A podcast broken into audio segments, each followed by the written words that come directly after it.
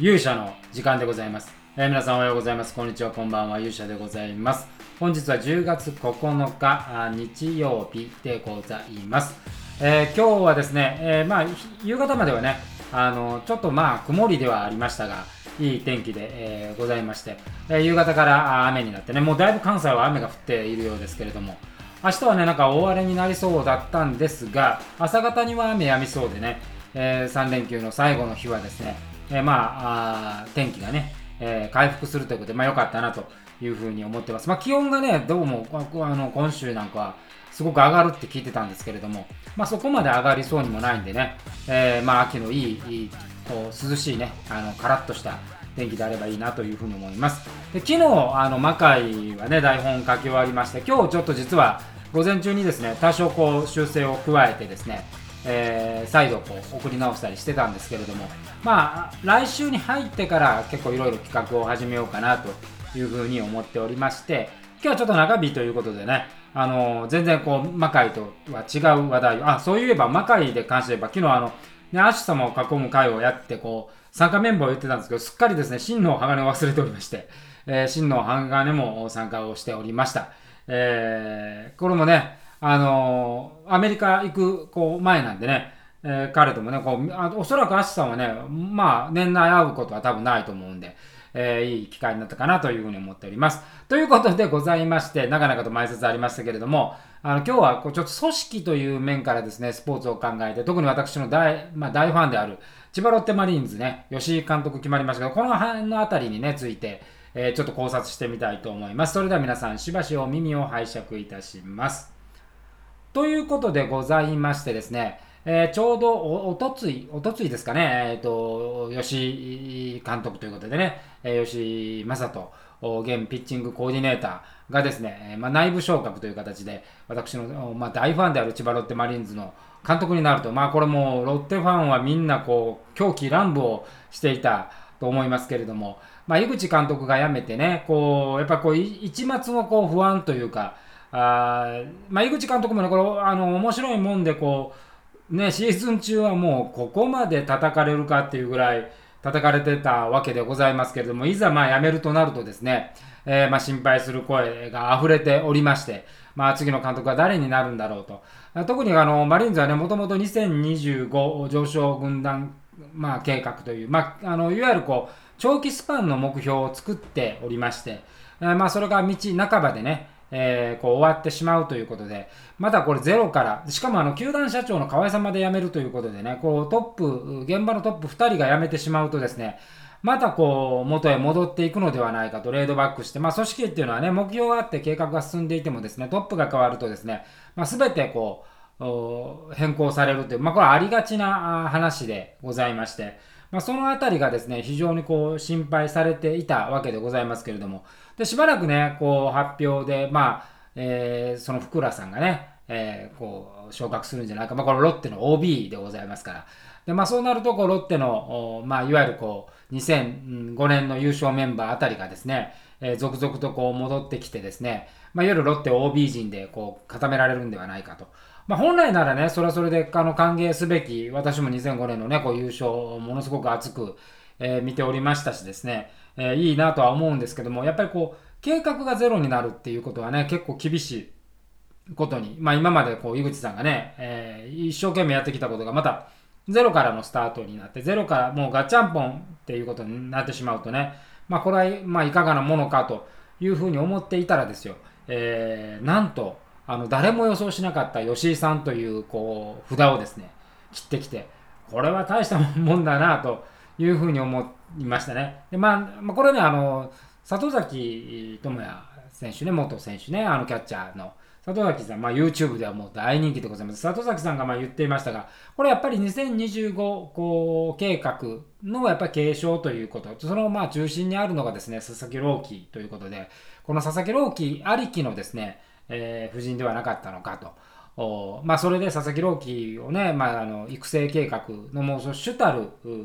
計画を立てていたのはこう吉井さんなわけでですね、その吉井さんに託すということが、まあ、一番問題がないのではないかと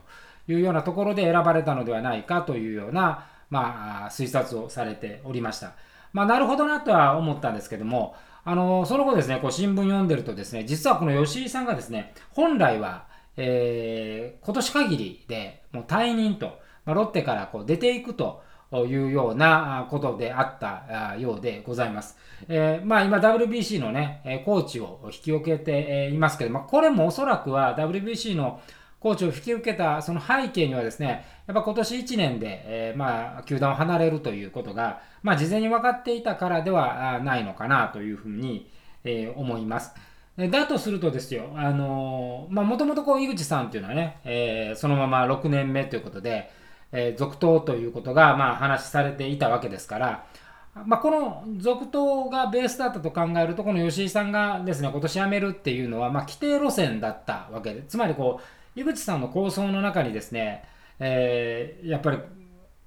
この吉井さん入ってなかったんだろうなというふうに思います。まあ、ピッチングコーチもですね、えー、今年からも元ね、あのジャイアンツのコーチだった木村隆二さんになってましたし、まあ、この辺のあたりで、えー、まあ、方針はそのまま貫くんだけれども、吉井さんではない形だったのではないかなと思うんですね。で、まあ、そう考えるとですね、球団側があのこう井口さんの構想、まあ、いわゆるこう井口政権のですね、まあ、コーチの中の構想としては吉井さんが入ってなかったのをですね、まあ、強引に今年引き止めてピッチングコーディネーターという役割をね与えて、まあ、その球団内に置いていたのではないかと。で、まあ、いよいよこう井口さんが、まあ、そのままね、えー、続投ということになったので、まあ、そこがベースであれば吉井さんとしてはまあ1年で、えー、辞めると。いうような話だったのではないかなというふうに、まあ、ぼやっと推測できるかなと。で、まあ、井口さんがまあ突然辞めるということになった時に、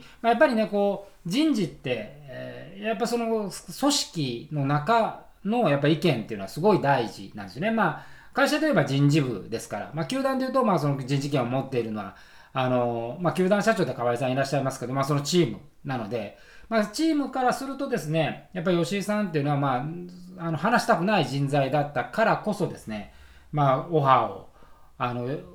かけたんではないかなと。で、ちょっと発表に時間かかったのは、おそらく WBC のコーチを引き受けてしまっているっていうことがあって、まあ、難色はあったんだと思うんですけども、まあ、最終的にね、あのこれを両方やってもいいからって、まあ、本来両方やってもいいからっていう、こう1年目のね、監督にそんなにこう、待遇を良くしてですね、話することは多分ないと思うんですけれども、あそれでもですね、えー、まあ、球団としてはこの吉井さんにこう継いでほしかったというようなところ、まあ、おそらく2025上昇計画の時にはですね、まあ、最初に入閣してますから、吉井さんもその企画計画には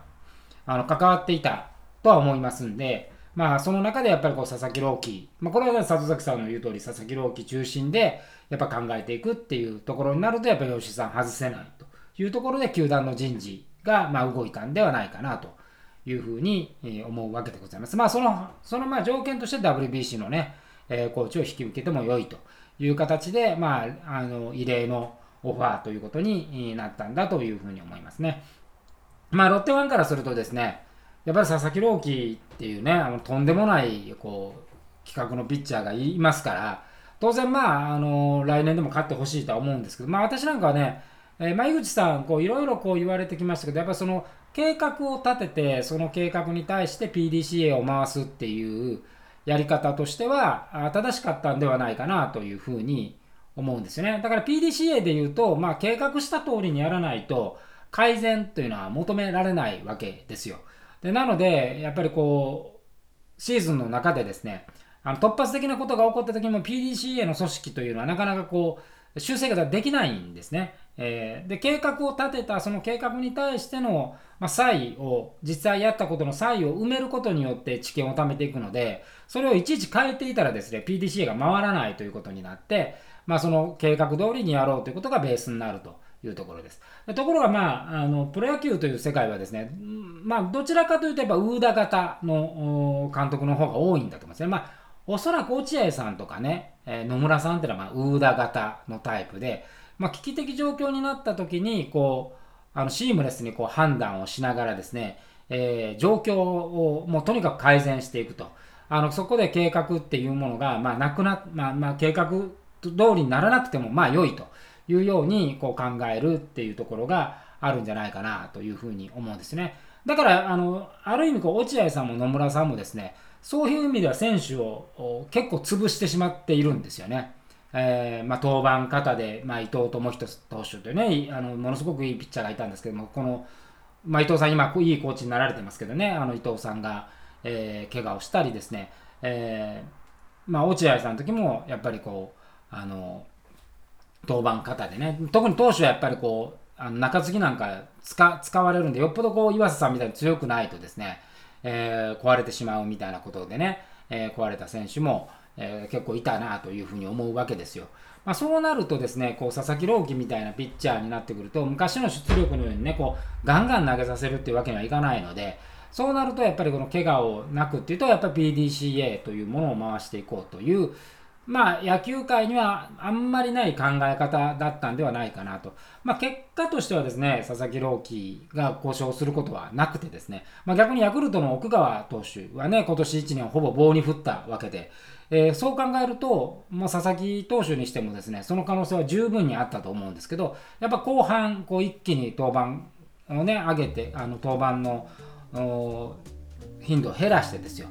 まあ、ロッテもあの時点で言えばですね、まあ、佐々木朗希を本当に中4日ぐらいで回せば、まだ可能性あったと思うんですけども、まあ、あえてそれをせずにですね、えー、まあ登板を開けるという、まあ、それは当初の計画通りということを、まあ、貫いたというところはね、あのファンからすると勝てないんでこうストレスたまるんですけども評価されるべきところはあるのではないかなというふうに思います。だから意外にですね来年そんなにこう井口監督とですね吉井監督の差はねないんじゃないかなと思うんですよね。まあ、吉井監督なってで、まあ、あの勝つっていうよりもやっぱり投手に関しては、まあ、起用法をすごい慎重にやると思うので、えー、そうなってくると来年も佐々木朗希がそんなにバンバン投げるということもなくてですね、えー、登板間隔を空けながらということになるので割とこうファンとしてはストレスがたまる。